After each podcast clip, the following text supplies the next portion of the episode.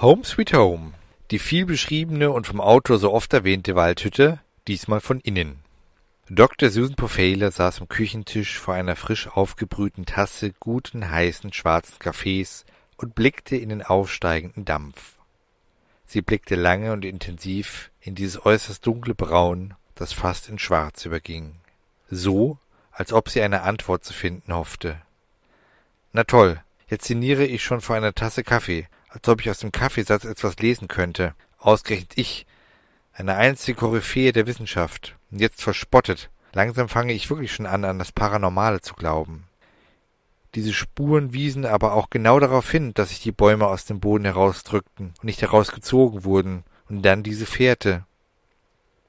Ihre irrational werdenden Gedanken wurden durch ein beklemmendes Gefühl der Bedrängnis abgelöst. Es kam ihr so vor, als würden sich die Balken ihres Holzapartments bedrohlich nähern. Tatsächlich aber kamen die ungewöhnlich knarzenden Geräusche von draußen. Sie blickte aus dem Fenster. Die Bäume bewegten sich sanft in dem plötzlich aufkommenden Wind hin und her. Der Boden begann leicht zu vibrieren. Sie hielt es nicht mehr länger in ihrem Waldhäuschen aus. Obwohl dies durchaus geräumig war, erschien es ihr im Moment zu erdrückend. Sie schnappte sich ihre Jacke und ging nach draußen denn dies schien ihr eine gute Gelegenheit, sich von der nunmehr ziemlich wahrscheinlich beginnenden Verrücktheit abzulenken. Als sie auf der Veranda angekommen war, erblickte sie mit ziemlichem Verdruss den überfüllten Briefkasten. Wozu sich in diesem Waldhäuschen verstecken, wenn einem die Öffentlichkeit doch einholte? Okay, das war zu viel des Guten. Sie machte eine Kehrtwendung, ging wieder hinein, schnappte sich die Autoschlüssel vom Beistelltischchen neben der Tür, in der Absicht, sie ins Auto zu setzen, nach einem neuen Versteck zu suchen. Aber wenn sie ganz ehrlich war, wollte sie nicht nur vor der Öffentlichkeit und den damit verbundenen Problemen, sondern ganz sicher auch vor sich selbst und ihren unfassbaren und total verrückten Entdeckungen fliehen. Als sie sich erneut in Richtung Tür drehte und wieder auf die Veranda trat, erstarrte sie. Ihr Mund öffnete sich und völlig fasziniert, erstaunt und verängstigt blickte sie in die Ferne. Am Horizont meinte sie Bäume zu erblicken, Bäume, die sich fortbewegten. Anfangs dachte sie noch, der Wind wäre so stark, dass die Baumkronen nur hin und her wankten, aber die kompletten Bäume bewegten sich und kamen direkt auf sie zu. Sie war sich noch immer unsicher, ob ihre Fantasie ihr nicht doch einen Streich spielte, zumal es wirklich weit, sehr weit weg war. Das musste sie genauer wissen. Sie löste sich aus ihrer Erstarrung, rannte zu ihrem Wagen, ein dunkelblauer erstklassiger Toyota Geländewagen, dem anzusehen war, dass er schon so manche Hürde im Gelände hinter sich bringen musste, und stieg ein. Der Motor heulte auf und sie steuerte auf die bedrohlich näher kommenden Bäume zu, ohne zu ahnen, dass diese sie vernichten wollten, und zwar alle, alle, bis auf einen. Alan, Ilt und Bridget standen am Wegesrand und diskutierten wild gestikulierend. Es fiel das ein oder andere Schimpfwort und aufkeimende Verzweiflung stieg bei allen Beteiligten auf. Wenn bei jedem auch aus einem anderen Grund aber Ilt sah noch Hoffnung in seiner Mission. Er dachte, wenn nur endlich Ellen und Susan aufeinander trafen und diesmal überlebten, würde alles gut. Warum wusste er auch nicht so genau. Nennen wir es mal gnomenhafte Intuition. Intuition, gnomenhafte. Die wurde gestrichen aufgrund von fehlenden wissenschaftlichen Fakten. So langsam schien auch bei Ilt die Realität an seiner omnipotenten Vorstellung zu kratzen, denn sein Ellen wollte nicht so, wie er wollte. Er wurde extrem ungeduldig und aufsteigender Zorn machte sich in ihm breit. Hinzu kam die nicht einkalkulierte Bridget, welche allein von ihren sexuellen Reizen den männlichen Verstand und die männliche feinfühlige Wahrnehmung der Umgebung erheblich im negativen Maße beeinflusste.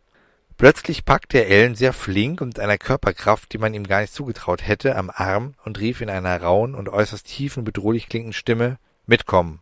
Ellen war sehr überrascht, doch auch Ellen wurde durch die momentane Situation verändert. Sein Testosteronspiegel war extrem erhöht. Dies war seiner steigenden Libido-Aktivitäten zu verdanken. Bridget tat ihr Übriges dazu. Sie blickten sich in die Augen und eine extreme Spannung lag in der Luft. Ähnlich wie zu High Noon in diversen Western kurz vor einem Kampf um Leben und Tod. Der Kampf David gegen David bzw. Goliath gegen Goliath, aber keineswegs David gegen Goliath, stand kurz davor auszubrechen. Allmählich wurde es ihm zu bunt. Jetzt liefen seine Artverwandten so schnell, als ob es um Leben und Tod ginge. Sie durchstreiften mittlerweile mehrere Wälder, und während sie diese durchstreiften, konnte unser mit Bewusstsein erfüllter Baum beobachten, wie andere Bäume hinzukamen. Kleine Würmchen stiegen aus dem Morast zu Tausenden und Abertausenden hervor, krochen in die noch ruhenden Bäume und erfüllten diese mit Leben, mit grausamem, blutrünstigen Leben. Sie zerstörten alles, was sich ihnen in den Weg stellte. Sie alle hatten eine Mission, ein Ziel. Er spürte, dass sie auf dem Weg waren, jemanden oder etwas zu zerstören. Das durfte nicht geschehen. Er musste eingreifen. Doch zunächst durfte er nicht auffallen. Er musste sich anpassen, auch wenn nur zum Schein. Er nahm all seine Kraft zusammen. Er musste vorne in der ersten Reihe sein, an der Front, um rechtzeitig eingreifen zu können. Er lief, wie er nur konnte. Nun war er sich absolut sicher, nicht mehr zu der Masse der Mortenbäume zu gehören. Er sah zwar so aus wie sie, war aber doch anders. Er war einzigartig, er war individuell, einzigartig und frei. Glücklich, er war ein Individuum. Dr. Susan Pofehler traute nach wie vor ihren Augen nicht. Lebendige, sich bewegende Bäume. Überall. Und es wurden immer mehr. Hunderte, Tausende. Sie kamen von allen Seiten. Sie hatten ein Ziel, aber welches? So vertieft in ihren Beobachtungen und Gedanken bemerkte sie nicht, wie der Wagen immer schneller fuhr. Sie wurde wachgerüttelt, als der Waldweg in einer sehr steilen Kurve mündete. Sie schaffte es gerade noch, die Geschwindigkeit, wenn auch nur leicht, zu drosseln und abzubiegen. Am Ende der Kurve tauchten plötzlich mitten auf der Straße stehend drei Gestalten auf. Sie versuchte zu bremsen. In letzter Sekunde erkannte Ilt die Gefahr des herannahenden Wagens und schleuderte Ellen, dessen Arm er bereits in seinen Händen hielt, an den Rand der Straße. Bridget war Gott sei Dank so geistesgegenwärtig und sprang von allein zur Seite. Die Reifen des Wagens quietschten. Ilt erkannte die Fahrerin, war für einen Bruchteil einer Sekunde so perplex, Dr. Susan Befehle hinter dem Steuer zu sehen, dass seine Reaktion für einen Moment nachließ. Das Auto erfasste Ilt für kurze Zeit, dann entmaterialisierte er und erschien augenblicklich einige wenige Meter weiter hinter dem Unfallort. Anscheinend reagierte das Ometiometer für ihn und teleportierte ihn aus der Gefahrenzone, denn er hatte es nicht ausgelöst. Konnte das sein? Hatte das Ometiometer eine Sicherheitsfunktion für seinen Träger? Oder war es vielleicht eine Art Lebewesen mit Gefühlen, die für ihn Sympathie entwickelte? Was davon war wahrscheinlicher? Er konnte sich einfach nicht mehr daran erinnern, obwohl das Gefühl hatte, schon mal wesentlich mehr gewusst zu haben. Was nunmehr passierte, lässt sich einfach beschreiben. Die Situation war für alle Beteiligten äußerst skurril und doch vertraut. Ihnen kam es vor, als ob ihre Begegnung richtig war. Sagen wir fast allen. Bridget blieb dieses Gefühl verwehrt. Trotz der beunruhigenden Situation, die um sie herum herrschte, kam ihnen ihr Treffen bekannt vor. Sie fühlten sich ineinander bzw. aneinander geborgen. Sie stellten sich einander vor, schilderten die Situation. Als sich Ellen fein Dr. Suns Befehle in die Augen sahen, schlugen ihre Herzen vor Erregung schneller. Sie wären sich wahrscheinlich um den Hals gefallen, wenn sich Bridget nicht an Ellen geklammert hätte und so den Eindruck erweckte, als wären dies ein vertrautes Paar. Also rissen sich Susan und Ellen zusammen, ohne voneinander zu wissen, wie sehr sie doch füreinander bestimmt waren, wie schwer es ihnen beiden doch fiel, dies einfach abzuschütteln.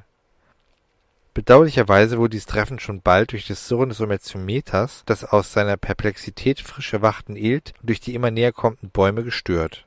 Gerade als sich alle in den Geländewagen begeben wollten, um das Weite zu suchen, begann es unter ihnen noch heftiger zu beben als zuvor. Auch das aufkeimende Dröhnen einer gewaltigen, furchteinflößenden Stimme in ihren Köpfen erinnerte sie an ein ähnliches, bereits schon einmal aufgetauchtes Erlebnis. Ilt, Ellen und Susan riefen wie aus einem Mund Raus aus dem Wagen.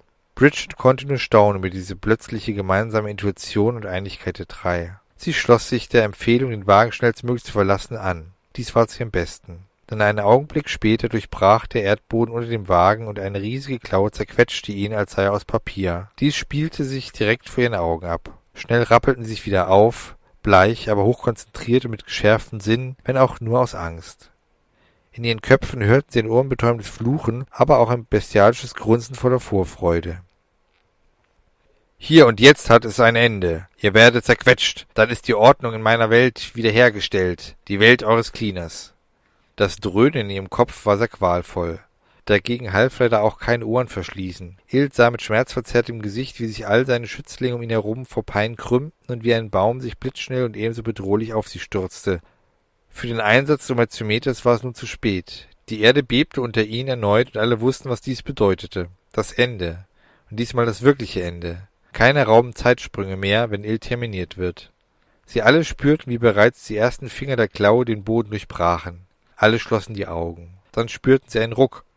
Nicht etwa von etwas, das sie nach unten zog und unter hämischen Gelächtern ihren Schädeln zermalmte.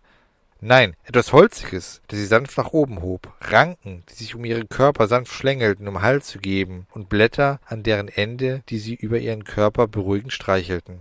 Unser Freund der Baum, der gerade festgestellt hatte, wie einzigartig es doch war, ein Individuum zu sein, hatte endlich seinen Weg gefunden. Und der hieß genau das Gegenteil seiner ehemaligen Artgenossen zu tun. Nämlich Lebewesen in Not zu retten.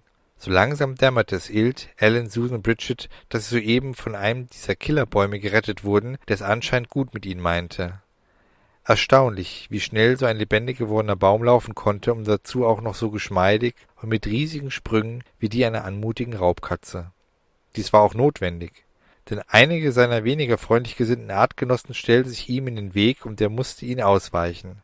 Immer schneller schien er zu werden. Er, es, was auch immer, musste eine solche Begeisterung in seinem Handeln spüren. So schnell wie noch nie durchstreifte sie die Wälder.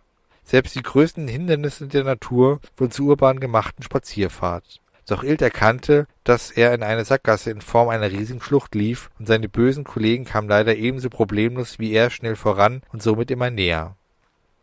Allmählich bemerkten es die anderen auch. Wo will er hin? sprach Ellen. Mein Gott, wir sterben, rief Bridget. Ilt blickte sich verzweifelt um. Er war mit seinem Latein am Ende. Schließlich sollte er die beiden zusammenführen. Das war seine Mission. Naja, zum Teil zusammengeführt hatte er sie ja schon ein paar Mal. Aber sie sollten endlich mal überleben. Nur wie, wenn ein so mächtiges Wesen wie der Cleaner in rasender Geschwindigkeit überall auf dieser Welt sein konnte? Skurrilerweise nahm die Gefahrenanzeige des Ometiometers ab, obwohl sie geradewegs auf eine Schlucht zurasten. Aber sollte genau dies die Antwort sein? Ein Cleaner dieser Welt jagte sie, Nirgends auf dieser Welt waren sie sicher. Na dann mussten sie in eine andere Welt. Schließlich kam er auch von einer anderen Welt. Zumindest fühlte er sich so. Aber wie sollten sie in eine andere Welt gelangen und welche Welt war sicher? Tief in seinem Geist kannte er die Antwort, wenn er sich doch nur erinnern könnte. Er wurde aus seinen Gedanken durch Susan gerissen. Seht, in der Tiefe der Schlucht dieses Licht. Der Baum war mittlerweile zum abrupten, wenn auch unsanften Stehen am Rande der Schlucht gekommen. Unten, sehr tief unten, war ein See, an dem sich die untergehende Sonne des Horizonts zu spiegeln schien. Aber Ills Gedanken im Hinterkopf meldeten sich und wussten es besser. Ein Portal! Ich muss es aktivieren, rief Ilt. Wenn ihm doch nur einfallen würde, wie. Bestimmt irgendwas mit dem Ometiometer, aber wie? Ellen rief. Egal, was du jetzt aktivieren musst, tu es jetzt. Die anderen Bäume sind schon bedrohlich nah. Ilt schloss die Augen. Er ging in sich und dann, dann berührten verspielt seine schlanken, langen, eleganten Fingerchen das Ometiometer. Sie spielten eine atemberaubende, schön klingende Sinfonie auf ihm. Ein Rädchen hier gedreht, ein Knopf da gedrückt, ein leichter Klaps auf dieser Seite, ein entschlossener Druck auf jener Seite. Also nichts für Grobmotoriker. Und schon öffnete er seine Augen wieder, da die spiegelnde Sonne jetzt in einem noch märchenhafteren Glanz erstrahlte. Alle auf dem Baum sitzend, Bridget, Susan, Ilt und Ellen riefen zu dem Baum völlig perplex über die mögliche Konsequenz dieses Imperativ. Spring! Und so tat es dann auch der Baum. Er sprang. Sie stürzten in die nicht enden wollende Tiefe auf das Licht zu. Gerade jetzt erinnerte sich Ellen an seinen zynischen Satz, den er an einem Treffen von Menschen mit Nahtoderfahrung während seiner journalistischen Karriere aussprach und damit nicht unbedingt auf die Begeisterung derjenigen stieß. Das Licht am Ende des Tunnels könnte das Licht eines herannahenden Zuges sein. Dies half ihm jetzt wirklich nicht weiter und kurz bevor er sich vor Angst in seine so gut eingetragene Unterhose entleeren konnte, erging es ihm wie den anderen Baumreisenden. Kurz bevor er in das gleißende Licht eintauchte, hörte er eine sanfte, liebliche Stimme in seinem Kopf, die ganz leise etwas Beruhigendes säuselte. Und dann, dann verlor er das Bewusstsein.